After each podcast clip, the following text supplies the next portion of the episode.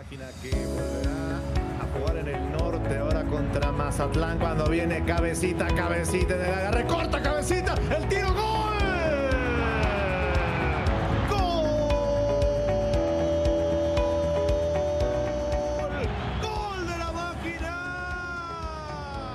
Bienvenidos sean al episodio número 11 del podcast Azul, un episodio donde hablaremos de todo lo que rodea a nuestro equipo, la máquina cementera de Cruz Azul. Ya sin más preámbulos, comenzamos. Esto es el podcast Azul.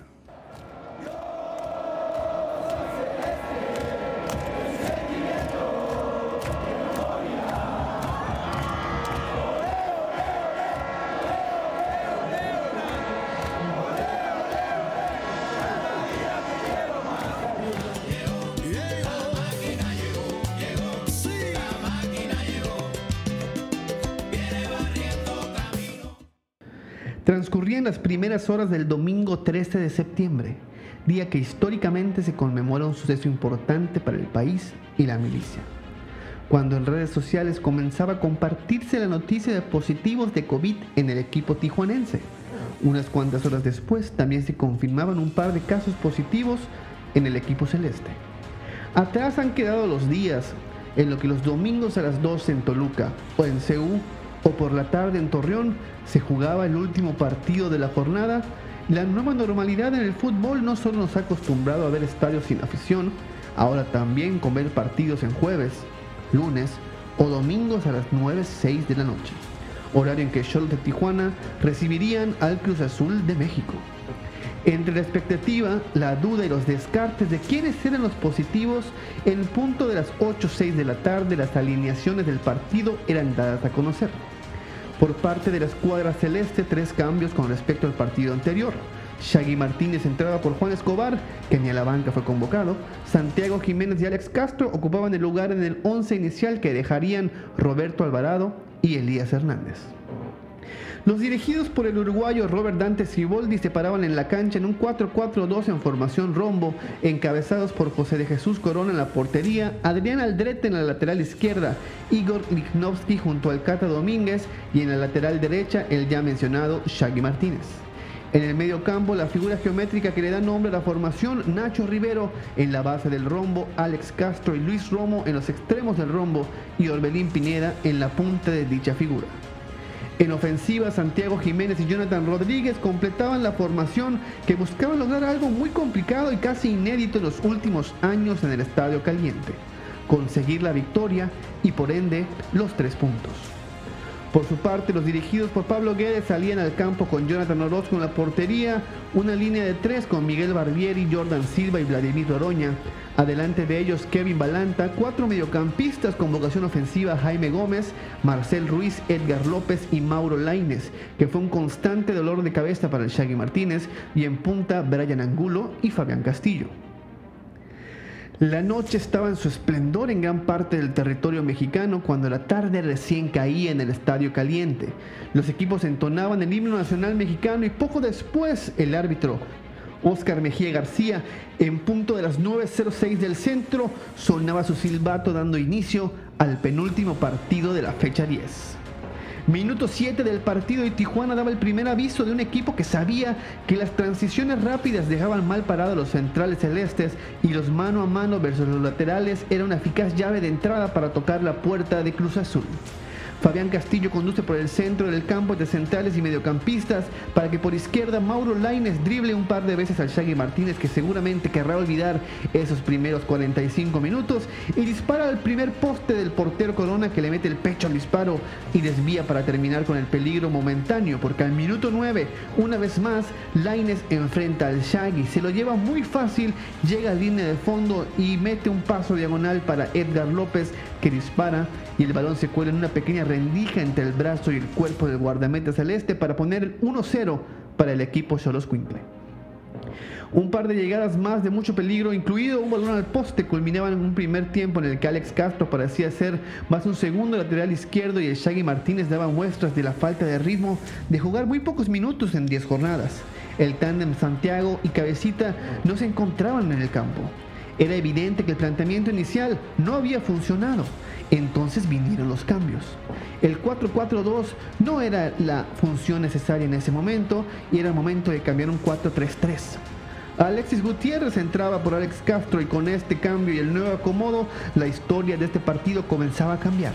Al minuto 48 en un tiro de esquina, Santiago el Bebote Jiménez en un remate que no queda muy claro si fue con el hombro o con la espalda del rival, pero el balón quedó fuera del alcance del portero Orozco y el partido se ponía uno a uno. Al minuto 69, otro cambio fundamental para el resultado final. Pablo Guede mandaba descansar a Marcel Ruiz y el a un jugador celeste, Brian Angulo y entraría Rivera y el delantero santotomense Luis Leal. Y es fundamental porque el 72, el dorsal 33 de Tijuana, tendría la oportunidad de irse arriba en el marcador ante la nula marca de Martínez y el mano a mano versus Corona. Pero el disparo sería un regalo para el guardameta Corona y al 78, una vez más con el marco abierto, mandaría el balón por arriba de la portería ante la presión del Shaggy Martínez. Jordi Cortizo y David Barbona entraban al 78 por parte de Tijuana y Mauro Laines y Fabián Castillo dejaban en el campo. Al 82, Luis Romo en el círculo de medio campo da un pase raso y muy largo hasta donde se encontraba el cabecita que tomó el balón en tres cuartos de la cancha y en cuatro segundos ya se encontraba en el área grande con un defensa engañado y con el pie listo para disparar. No se esperaría más.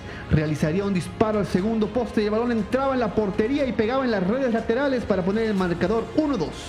Muy de acuerdo a las fechas patrias, Cabecita festejó con un grito que se escuchó mucho más allá de Dolores, acompañado de un abrazo de Alexis Gutiérrez, una chocada de ambas manos con Romo y un atrabancado abrazo de Shaggy, como atrabancado fue su juego, culminan la escena del festejo celeste.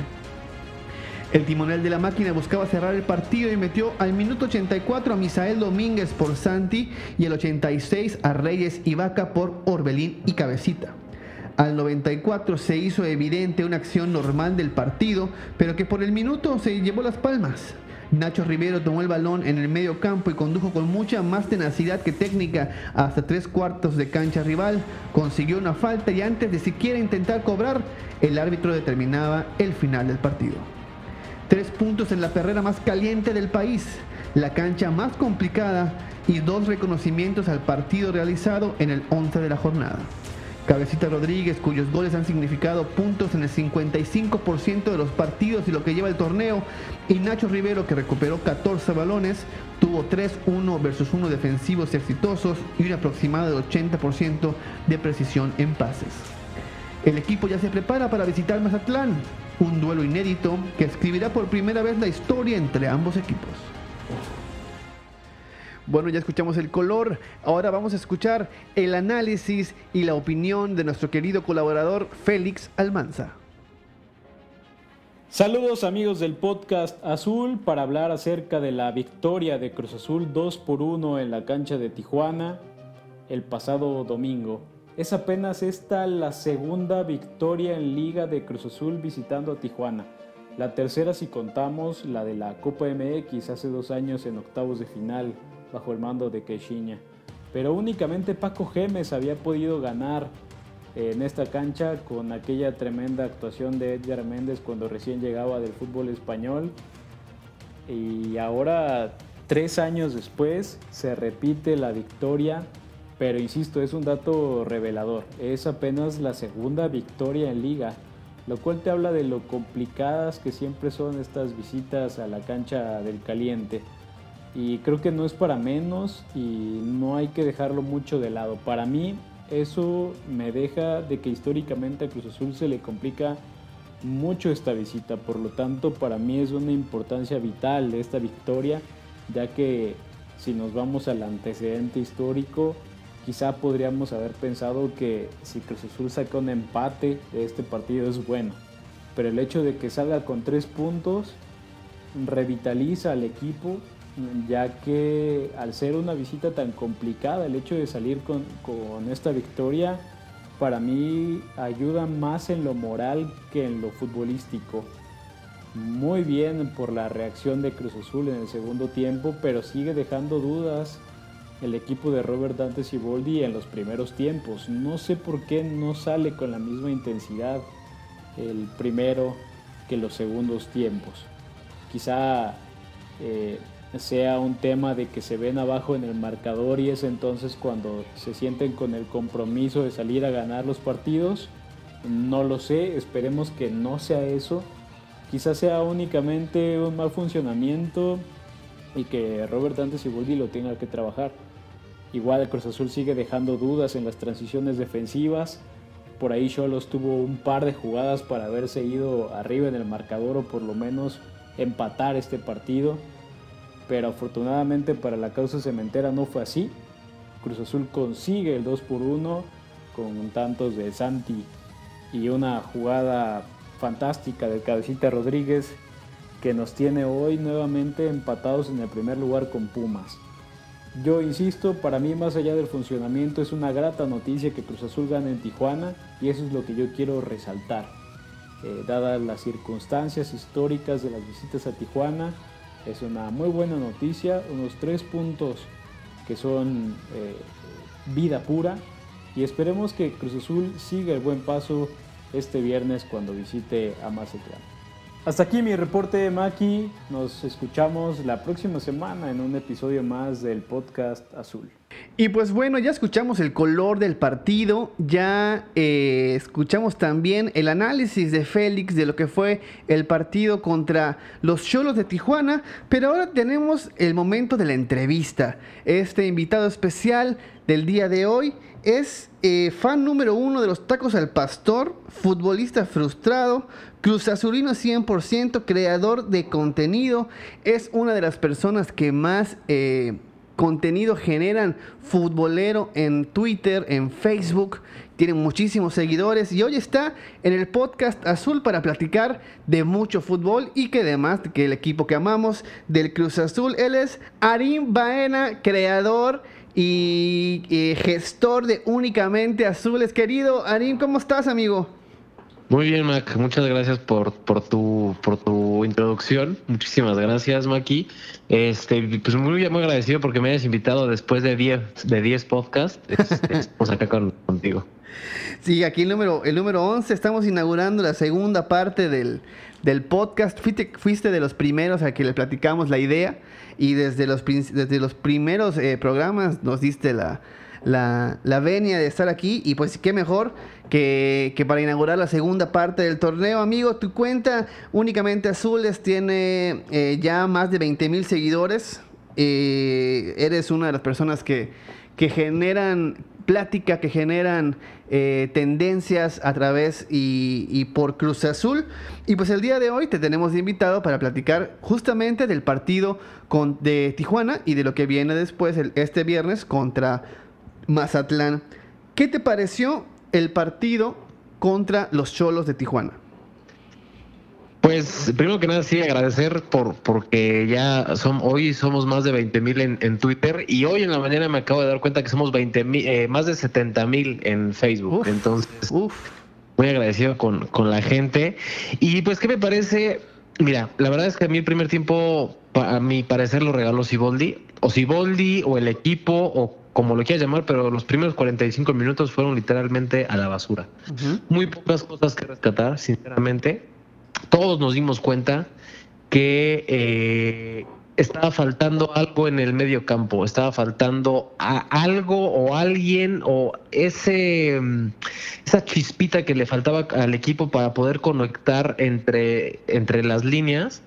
Y que si Boldi lo vio o alguien le dijo o alguien se dio cuenta y afortunadamente en el medio tiempo se hizo el cambio de que entró Alexis Gutiérrez y pues el equipo cambió o sea, el equipo muestra totalmente otra cara cuando está Alexis, cuando ingresa Misael, y esa conexión que tienen Orbelín con, eh, con Alexis, con Misael, con Santiago, con Cabecita, con Romo. O sea, ya, ya, ese, eh, lo que le llaman los famosos eh, rombos y las figuras geométricas que se forman en la ofensiva de Cruz Azul, exactamente eh, pues empiezan a funcionar y empiezan a, dar resultados y la verdad es que el segundo tiempo Cruz Azul mostró totalmente otra cara, ¿no?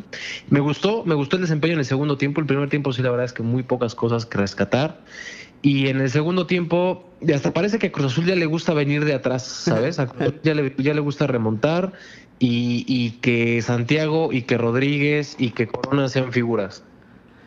Oye, eh, con respecto al partido anterior contra Pachuca se hicieron tres cambios. Entraron Shaggy, eh, entró eh, Alex Castro y entró Santiago Jiménez, que había sido banqueado en contra Pachuca. ¿Qué te parecieron los desempeños de los tres particularmente? Pues ah, para, para mí el desempeño de, de, ellos tres sí fue importante, por lo menos, bueno, el de Shaggy sí influyó en el primer tiempo, en el, gol de Cholos, sí se lo llevaron muy fácil. No sé tú cómo lo veas, pero sí siento que se lo llevaron muy fácil en el primer gol. Y ya en el segundo gol, en el segundo tiempo, como que se reivindicó, como que tuvo ese power, como que el cuerpo se acordó de lo que es capaz de hacer. Y pues de hecho, salvó de un mano a mano, ¿estás de acuerdo? Sí, Una barrida justo, ahí. Justo lo platicaba en, el, en, el, en la previa, en el, en el color, que. Eh, en el primer tiempo, pues como que se notó mucho que tiene 10 partidos sin jugar eh, de titular. Y, justamente en el segundo tiempo, una barrida que le hace a Leal, que, al final el mano a mano se va encima de la, de la portería de, Corona. Y, en el caso de los cambios, pues nos quedaría que nos platique sobre cómo viste a Alex Castro y, y a Santiago Jiménez. Sí, el caso de Castro, la verdad es que para mi forma de ver el fútbol, este, y es mi opinión, y es muy pobre, como dijera Caixinha.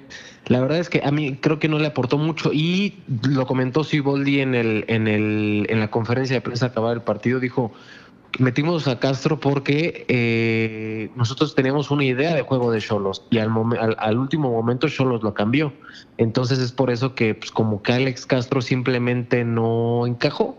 O sea, ya van pues varios partidos en los que no encaja. Es mi forma de ver. A mí no se me hace un jugador no es que me guste que sea gambetero o que meta goles, sino que te aporta un jugador a lo mejor discreto, pero te aporta. Yo no lo vi. Y bueno, la explicación la dio Siboldi, para él este, por eso le hicieron el cambio. Y el caso de Santiago, pues cinco goles en el cinco goles en el año, tres en este torneo.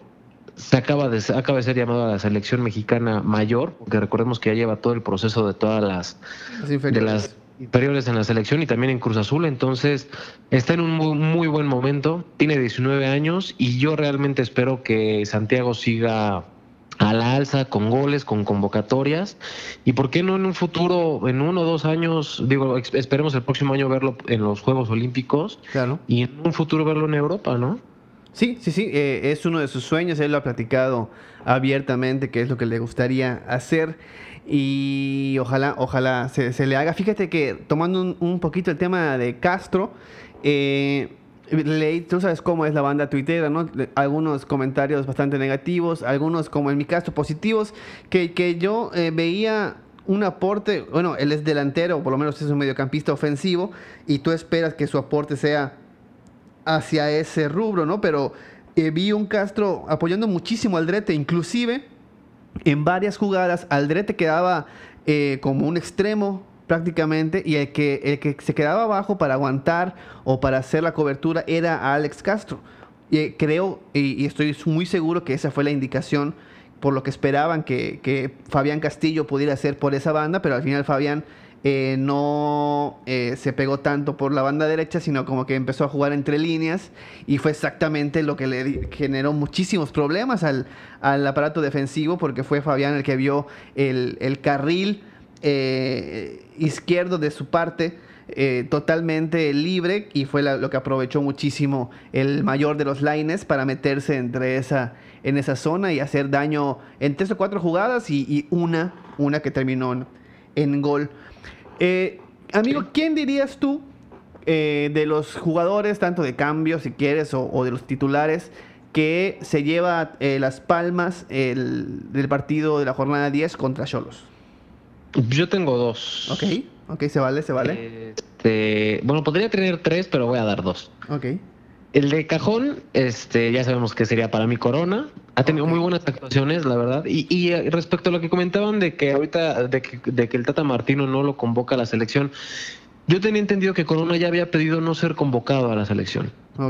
ya tiene un rato eso, ¿eh? ¿eh? Ya tiene un rato. Y sí, efectivamente, pues, si vemos el nivel de Corona, o sea, Corona 39 años, Talavera 37 años, son los, los dos arqueros que mejor torneo están teniendo a mi forma de ver. Pero bueno, este Corona sería uno de ellos. El, otro sería, mm, bueno, ese sería de cajón, pero no lo vamos a contar.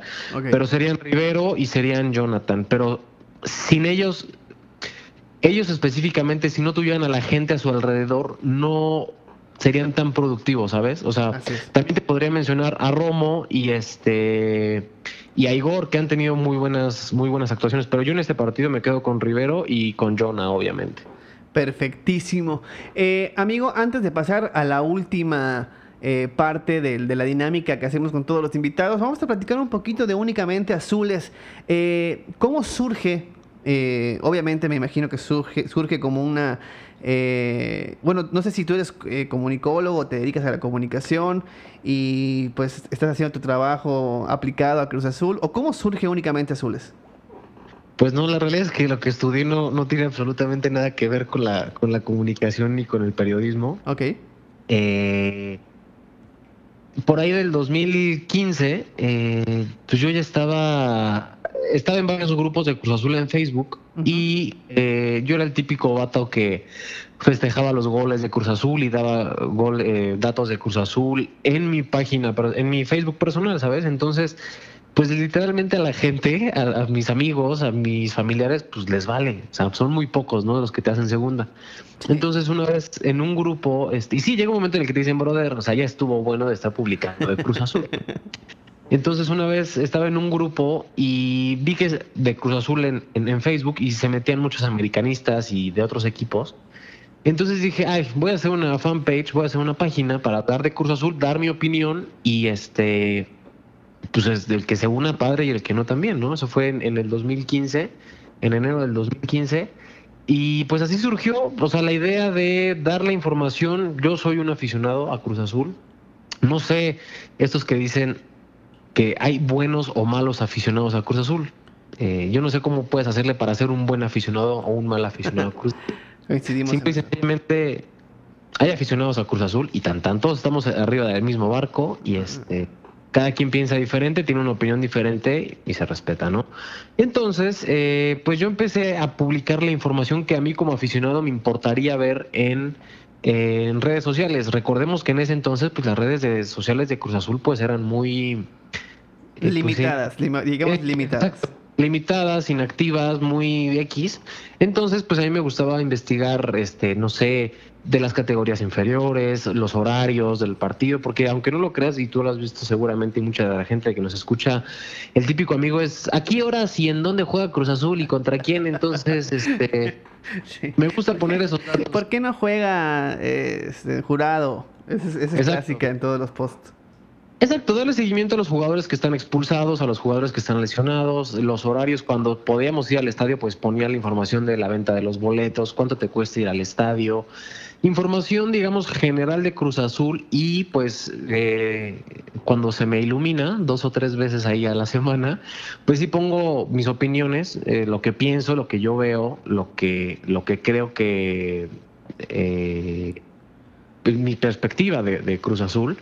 Y hay gente que la comparte, hay gente que no la comparte y es muy respetable.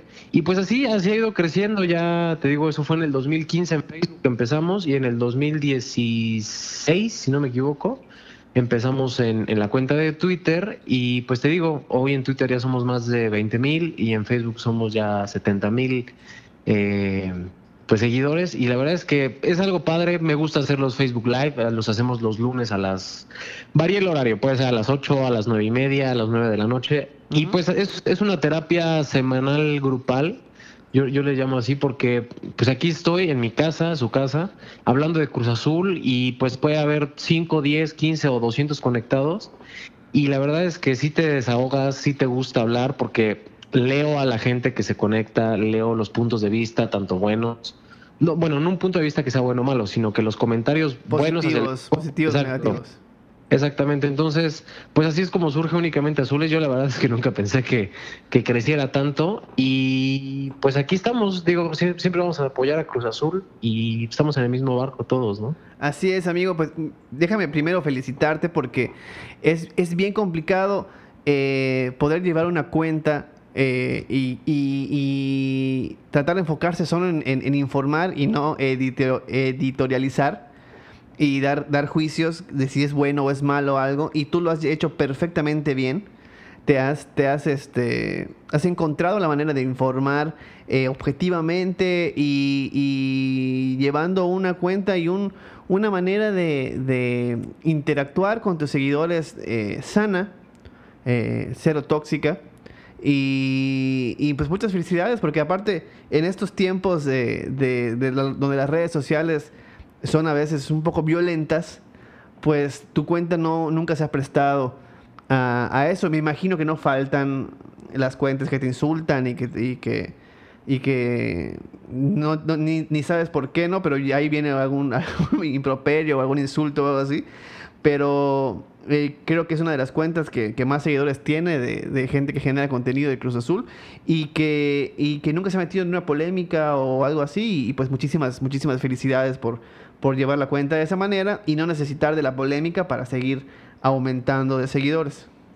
Muchas gracias, Maki. Pues sí, la verdad es que, mira, no, no, no, no me gusta ser pretencioso, pero afortunadamente tengo la fortuna de que me sigan jugadores, tengo la fortuna de que me sigan gente de, de que, se, que se dedica a cubrir a Cruz Azul, a los medios de comunicación. ¿Y cómo, cómo, cómo verías tú una cuenta que se la pasa diciendo groserías o reventando? Entonces llega un momento en el que pues dices, ¿sabes qué? Simplemente el, el, leer esto en mi timeline pues no es sano, ¿no? Entonces si ya te involucras en polémicas, yo me puedo poner a debatir contigo y lo hemos hecho. Sí, claro. Eh, sobre todo, sobre todo por un jugador en particular. Sí, con mi vaquita, obvio, pero podemos, podemos debatir y hay, y podemos debatir con números y, y, podemos este, argumentar y podemos este, hacer lo que tú quieras, pero jamás te he insultado o, me has mentado a la madre. A lo mejor públicamente no lo has hecho. No, no, no. ¿no? no, pero te ha mantenido el respeto y así es con, con, la gente que se conecta en Facebook. Sí, decimos, a lo mejor sí se me sale una grosería, pero no es como para insultar, ¿no? ¿Sabes? Entonces siempre, como dices, esa relación sana entre mis seguidores o, los seguidores de únicamente azules y, y, y, de este lado, pues sí es una relación sana y pues así tiene que ser, yo creo, ¿no? Pero bueno, para todo hay gustos. y muchas gracias, por, tu, por tus comentarios. No, hombre, es, es, es la manera como yo lo veo. Y, y pues aquí eh, es, es, un poco la, la, dinámica que compartimos en el podcast Azul. Y obviamente ya, ya, ya, me comentaste que escuchaste algunos capítulos.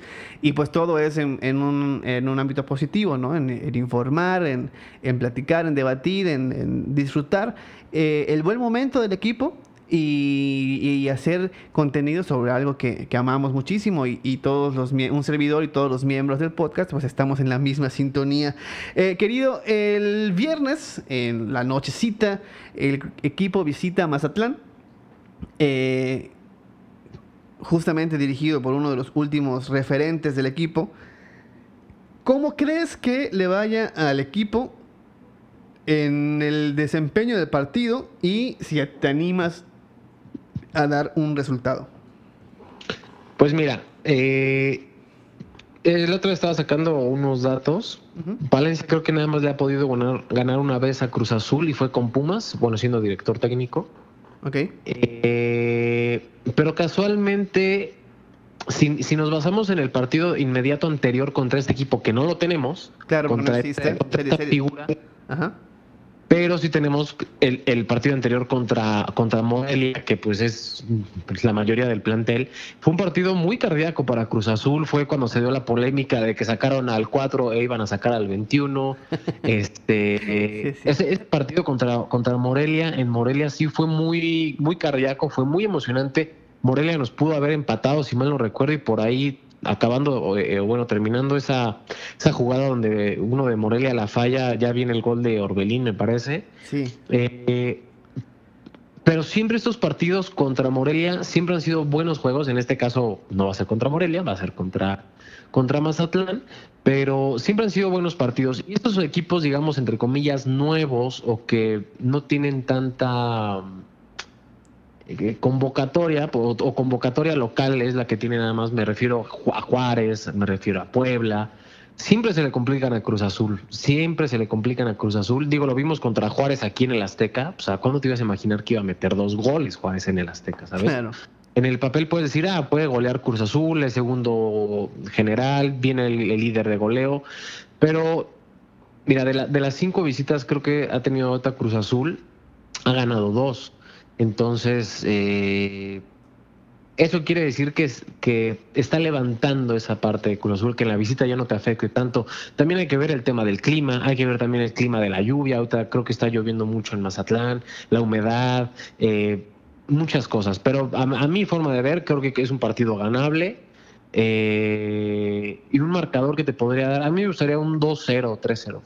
Ok, para afinar eh, la, puntería rumbo al final del, torneo, que viene, que viene un, un, calendario complicado para el equipo justo contra, contra los primeros lugares de la tabla. Y, coincido, coincido que va a ser un partido muy complicado, pero que al final, al minuto 90, cuando pite el árbitro, eh, podrá tener un resultado eh, eh, favorable para el equipo. querido Arim, empezamos a despedirnos de, de, esta parte de la entrevista, pero Aquí de todos modos, en, la parte de abajo, en la descripción del podcast, van a estar los links a tus cuentas en, Facebook, en, Twitter, en Instagram también, si no me equivoco, tienes, tienes cuenta de únicamente azules. Pero de todos modos, ah, para la gente que prefiere escuchar eh, y irse inmediatamente a sus, a sus redes sociales para seguir tu cuenta, en caso de que no te sigan, ¿cuáles son tus cuentas? Pues en Facebook así lo encuentran únicamente azules. En Twitter es arroba u azules guion bajo o también lo pueden así poner en el buscador únicamente azules e igual en Instagram. Ahora sí que es muy este...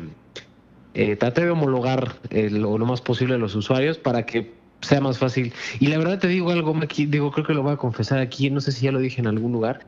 La verdad nunca me ha gustado el nombre de la página.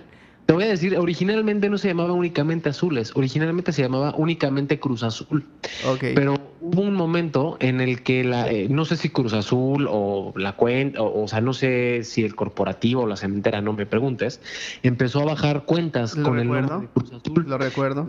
Empezó a bajar muchas cuentas de Facebook y de Twitter con el nombre de Cruz Azul. Entonces yo hábilmente con mis dedos cambié el nombre de únicamente azules. Pero la verdad es que eh, luego lo escucho y yo digo, ¿qué, nombre tan... luego la gente va a creer que es de un partido político. Eh. sí, sí, pero este, ahora sí que pues ya después de seis años, pues ya este, pues ya lo dejamos así, la gente lo identifica y está padre, ¿no? Claro. Y bueno, En, todas en todas las redes, también en el canal de YouTube, que se, que se suscriban, me pueden encontrar ahí como únicamente azules. Y pues los espero para platicar, para comentar de Cruz Azul y, todo lo que pasa alrededor de, ¿no? Perfectísimo. Y, además, eh, eres, cuando hay algún tipo de exclusiva, eres de los primeros que se enteran. Ya tienes confianza con varios amigos periodistas que te filtran eh, la exclusiva. Y, me imagino que te dicen, aguanta, solo no lo vayas a publicar ahorita, dame chance, yo hago mi nota y ya lo puedes publicar. Y ahí está siempre eh, el buen Arim eh, al pie del cañón con la información de Cruz Azul? Pues sí, sí, no, te voy a decir, porque la verdad es que eh, creo que eso te lo vas ganando, ¿no? No, no como una persona, te repito, no me dedico al periodismo ni a la comunicación, sino la confianza que tiene Juanito Pérez, por así ponerle, de televisión azul y decir, ¿sabes qué, brother? La onda va por este lado y pues sí, porfa, no pongas nada hasta que yo lo haga o... la verdad es que yo nunca me he prestado a, filtrar ese tipo de situaciones porque hay muchas personas que también se dedican a los medios y, lo hacen como los representantes de, oye, este, pues es opción, ¿eh? Entonces ya empiezas a crear por ahí la expectativa. Y la verdad es que nunca me he prestado. A vender humo, ¿no? Exacto, entonces te ganas la confianza, lo que te decía, de la gente que se dedica a esto, a los medios, y la gente que no se dedica a esto, el aficionado, que también te gana la confianza de decir, bueno, este compa, pues, pues para qué lo sigo si nada más dice este, puras cosas que no son ciertas, o para qué lo sigo, y también la gente de prensa puede decir, pues para qué le comento a este cuate algo si a la primera de cambio ya lo está publicando, o eh, pues, situaciones que yo la verdad siempre me he querido mantener al margen porque pues hay algo que se llama lealtad, ¿no? Perfecto, perfecto, amigo. Y, creo, que, creo que acabas de dar en el punto del éxito de, tu cuenta. Eh, yo ya, ya, ya te, he tratado, hemos platicado y con, la plática del día de hoy me, queda claro que eres un, un, compa con muchos valores, con, con, mucha educación y que justamente es, es ahora sí que la mezcla para, y mucha tenacidad y mucha disciplina seguramente, y es eh, las la mezcla perfecta para, eh, para el éxito. Mi querido Arim, eh, muchísimas gracias por regalarnos estos 24, 25 minutos de platicar de Cruz Azul y del contenido que hay en redes sociales para nuestro equipo que amamos tanto. Muchas gracias por, por, por siempre guiarnos, por siempre platicar con nosotros, bueno, con un servidor por lo menos en, redes sociales. Y pues nada, muchísimas gracias, muchísimas gracias por estar aquí, por, por eh, externarnos tu, a, través de tu voz la, tu opinión de, de, los partidos y de lo que viene para Cruz Azul. Y pues bueno, nada más invitar a la gente a que lo sigan. Es un excelente eh, contenido celeste en lo que maneja el, el, buen Arim con únicamente azules. Y pues de una vez, en lo que yo me despido de mi querido Arim, los dejo con la guapísima y talentosísima Samantha Suara que viene a hablarnos extensamente porque hay doble jornada del fútbol femenil y hablamos de Cruz Azul Femenil con Sam. Cruz Azul Femenil empató un tanto con Tigres en la jornada 5 del Guardianes 2020. Y aunque en el papel es un resultado increíble, la verdad es que nos quedamos con una sensación agridulce, pues la gran actuación del equipo tuvo a las bicampeonas de la liga contra las cuerdas, pero no terminó en un merecido triunfo. Una vez más, Rogelio Martínez sorprendió con su once titular, pues colocó en la lateral por izquierda a María Sainz, quien no había visto minutos con la camiseta celeste desde la apertura 2019. La zaguera hizo su debut en este torneo con una gran actuación frente a las felinas, de la que salió lesionada al minuto 84. Además, el técnico cementero sentó a Alejandra Curiel para darle la titularidad en la delantera a Paola Espino, quien dio un gran partido, pero se vio desgastada en los últimos minutos donde no podía ni mover las piernas. Las celestes dominaron gran parte del encuentro, fallando una vez más las oportunidades claras de gol y haciendo brillar a Ofelia Solís, la arquera regiomontana. Fue el minuto 14 cuando Brenda León abrió el marcador con un golazo de media distancia que motivó a las cementeras a irse al frente y dar todo por buscar la victoria.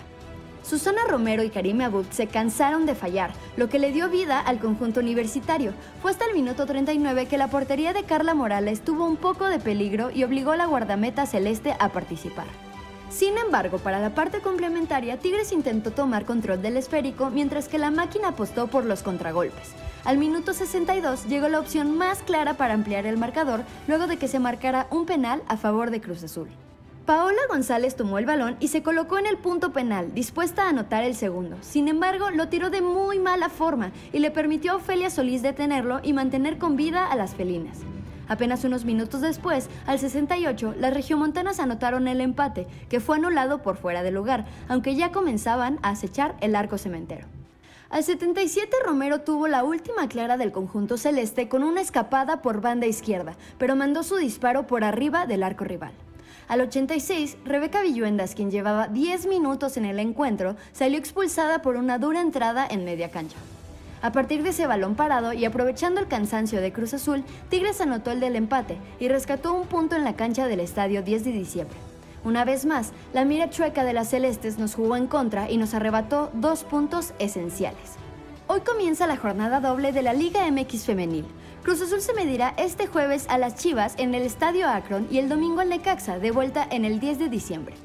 El rebaño será la última dura prueba para las celestes que en las primeras cinco jornadas ya enfrentaron a seis de las mejores ocho de la clasificación, en los que rescataron cinco puntos de los 18 posibles, y han demostrado que tienen con qué competir, aunque también evidenciaron su falta de efectividad a la ofensiva, algo que debe preocupar. Chivas fue el primer conjunto campeón del fútbol femenil mexicano. Lo logró en la Apertura 2017 y desde entonces ha sido uno de los equipos a vencer, aunque su presencia en liguilla ha sido irregular, pues en las clausuras 2018 y 2019 se quedaron fuera de esta fase. Históricamente, Cruz Azul nunca ha perdido ante el rebaño, pues suman dos empates. En el primer duelo entre estas dos escuadras, las cementeras alcanzaron a empatar en los últimos 20 minutos cuando iban tres goles abajo. En este Guardianes 2020, las rojiblancas marchan como el tercer lugar de la tabla general. Además, cuentan con la goleadora del torneo, Alicia Cervantes, quien suma 7 goles. Las tapatías están empatadas con Pumas como la mejor defensiva, con solo una anotación en contra, y comparten con América y Rayadas el puesto como la segunda mejor ofensiva, con 15 goles. Ya que la mira de la Celeste sigue increíblemente chueca, suena complicado que puedan superar a la arquera de Chivas, Blanca Félix, quien se ha mostrado impasable y viene de un gran partido ante Santos Laguna, donde mantuvo el cero en su arco. Rogelio Martínez ha demostrado ser impredecible con sus alineaciones, por lo que quien sea que sea titular ante las Chivas deberá mejorar la definición si el equipo azul no quiere que llegue la primera derrota ante Guadalajara. El duelo del domingo ante Necaxa pinta para ser un día de campo para las cementeras, pues las centellas marchan como últimas en la tabla general con 0 puntos. Además, solo han anotado un tanto en el torneo y suman 12 en contra. Históricamente, Cruz Azul ha vencido a las de Aguascalientes en los dos duelos que han disputado. Este partido por la fecha 7 del Guardianes 2020 podría ser el encuentro perfecto para que las delanteras celestes se destapen y sumen anotaciones para compensar la diferencia de goles.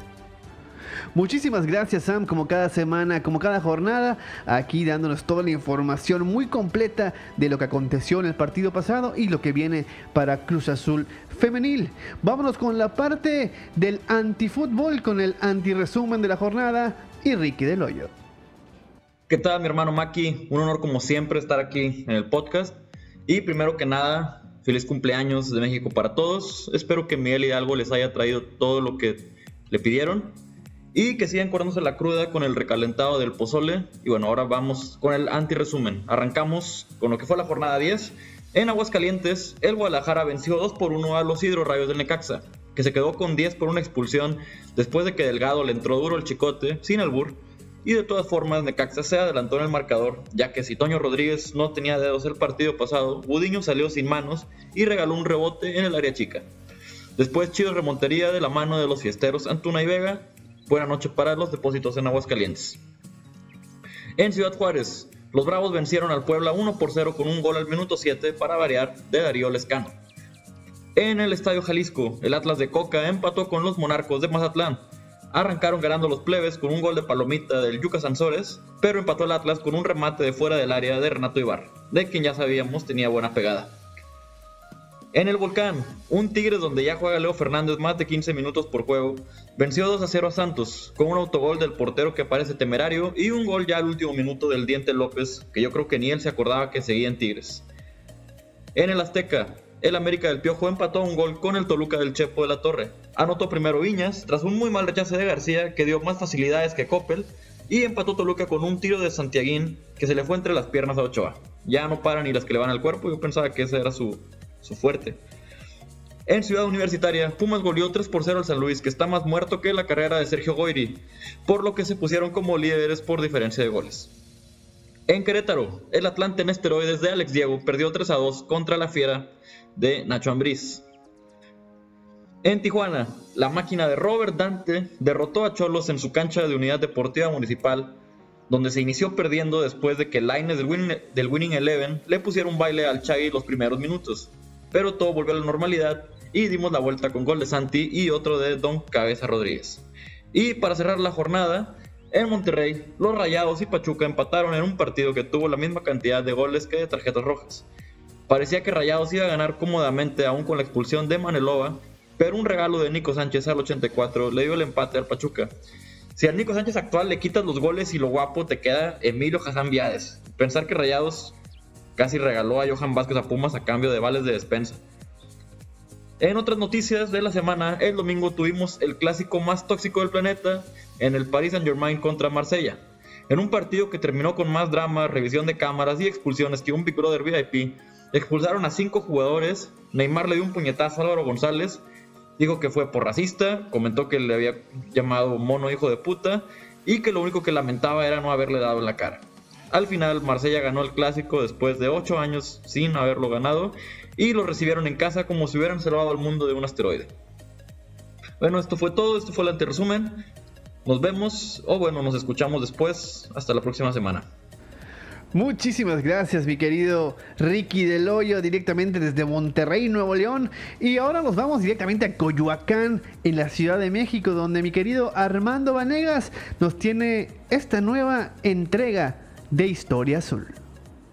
Saludos a la muy patriótica y mexicanísima afición del cementero. En esta ocasión, aprovechando la verbena popular que conmemora el día en que un sacerdote ebrio juró lealtad al rey de España y en que México no logró su independencia, Vamos a platicar de aquella vez en que Cruz Azul se disfrazó de selección mexicana para jugar un mundial. Yo soy Armando Vanegas y esto es Historia Azul.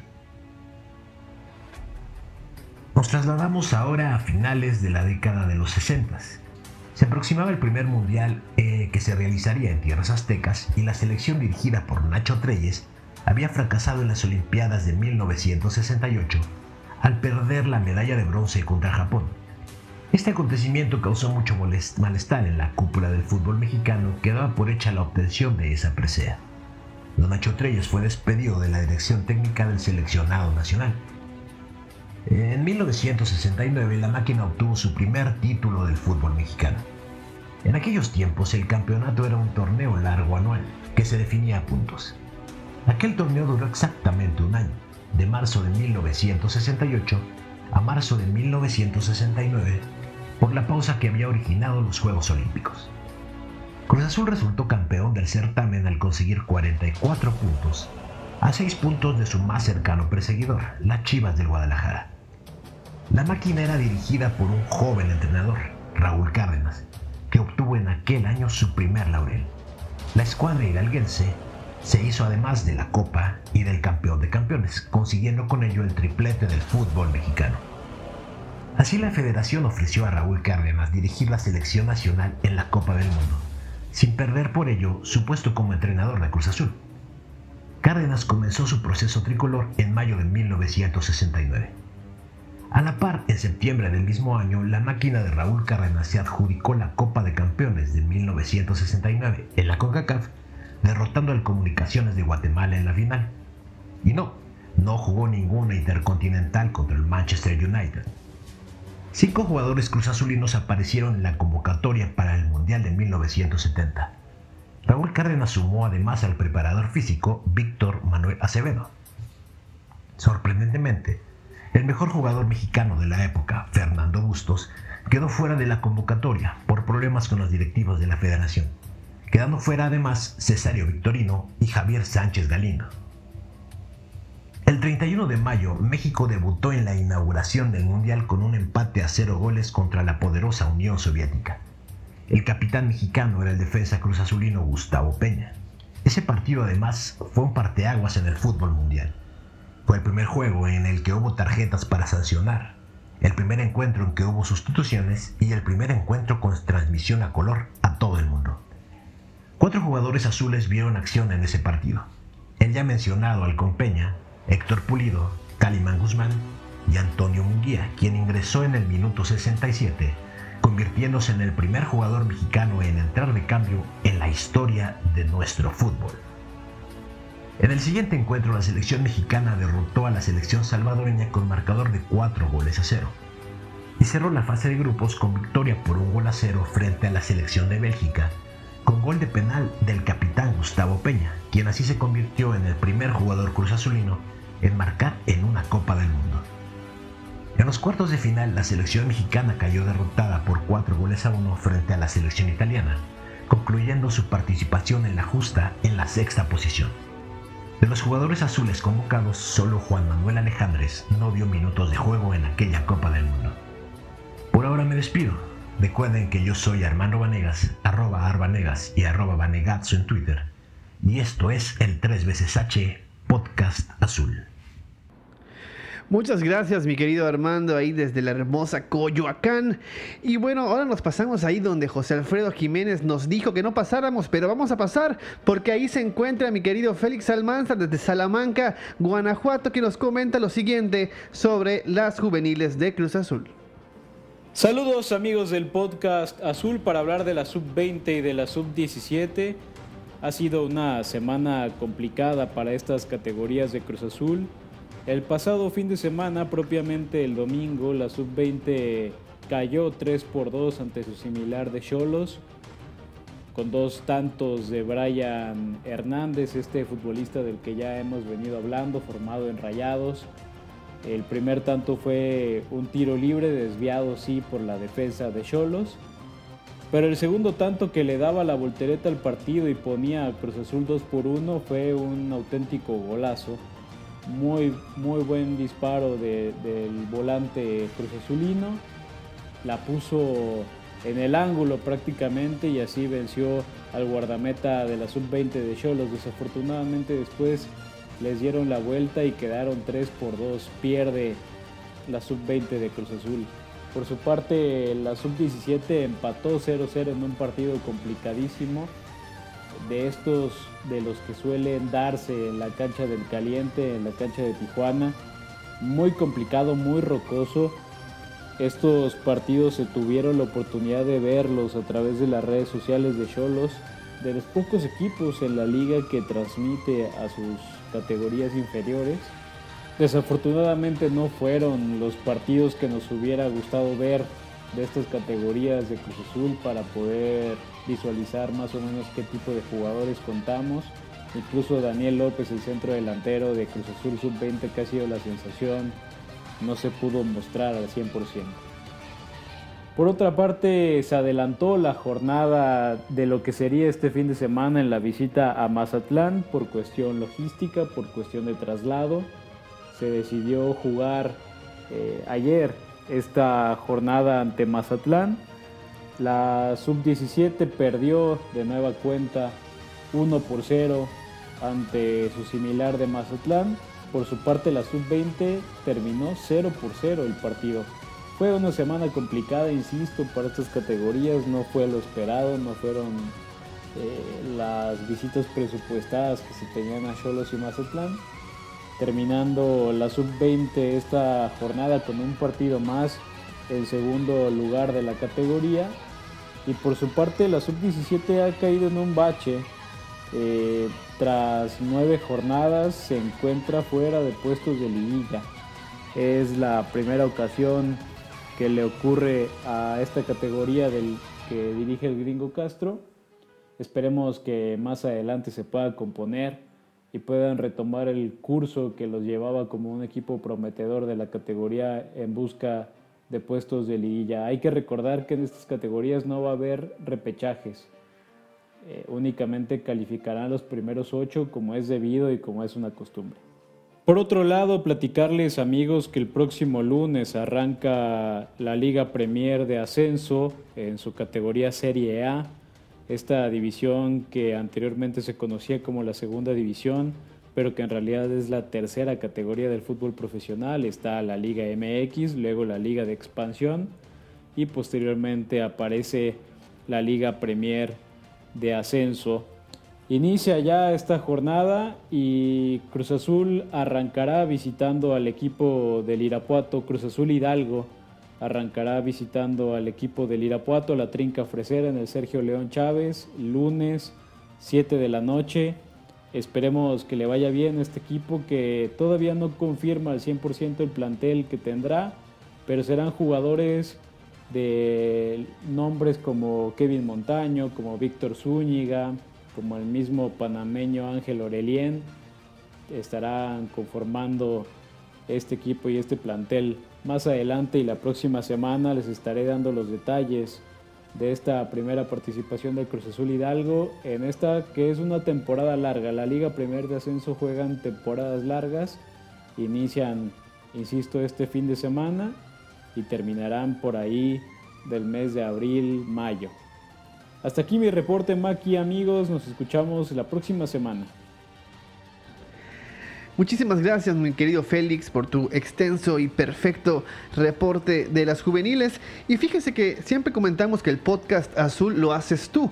Y el día de hoy no es la excepción porque eh, la semana pasada recibimos una sugerencia de la siguiente sección que les hubiera gustado escuchar sobre el jugador del que va a hablar Yeudiel Pacheco y qué ha sido de.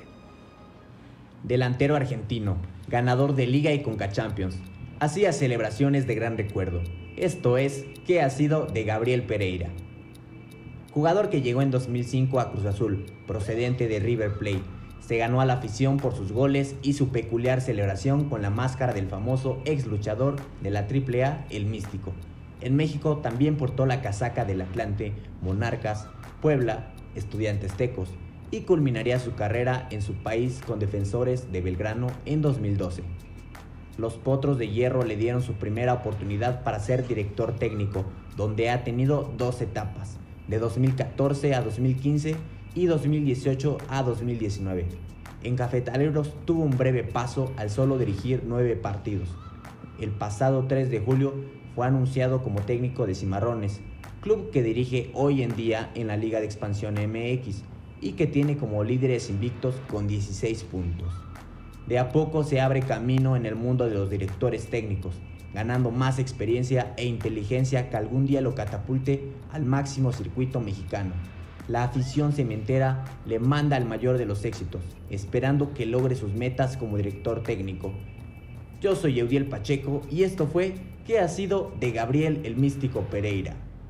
Ahí está eh, la sugerencia cumplida sobre el místico Pereira. Hace unos cuantos días tuvimos oportunidad de cruzar algunas palabras por Twitter y platicar que justamente su técnico que más le ha marcado es eh, Rubén Omar Romano. Y pues bueno, empezamos la cobertura del partido contra Mazatlán y para eso tenemos aquí a mi querido amigo Miguel Cámara y su sección Juégatela por la máquina.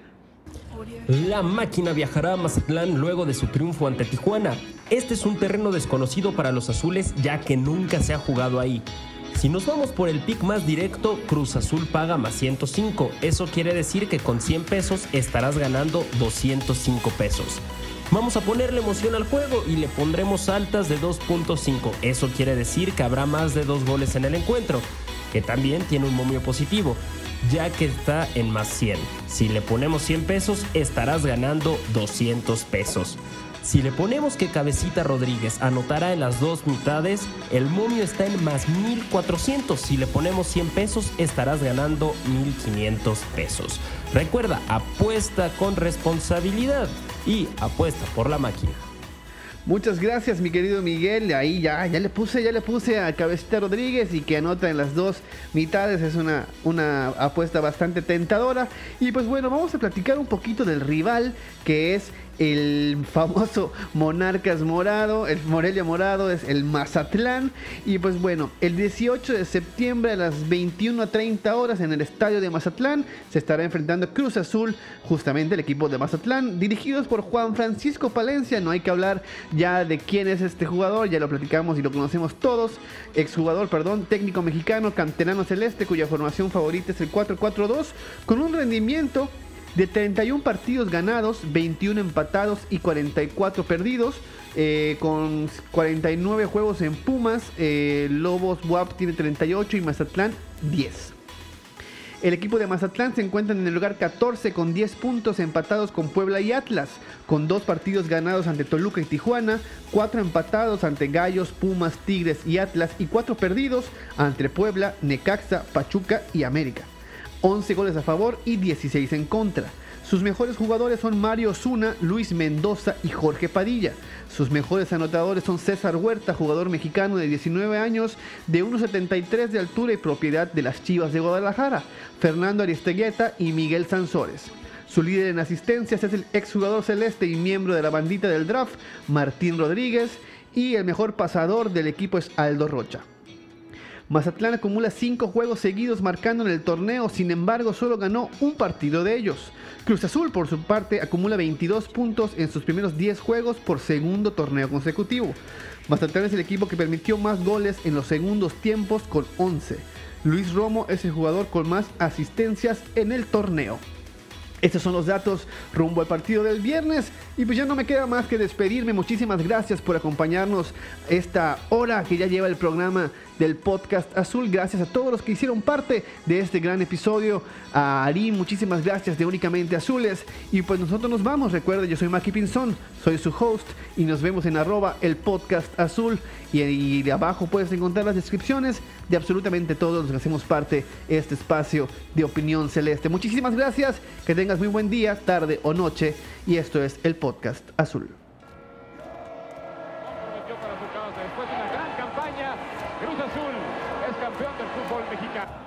Pérez Guevara que silba en este momento. Cruz Azul es campeón. Cruz Azul es campeón. Se acabó. Cruz Azul es campeón. El Cruz Azul es campeón. El árbitro dice se acabó. Campeón. Campeón del fútbol mexicano el equipo de la Cruz Azul.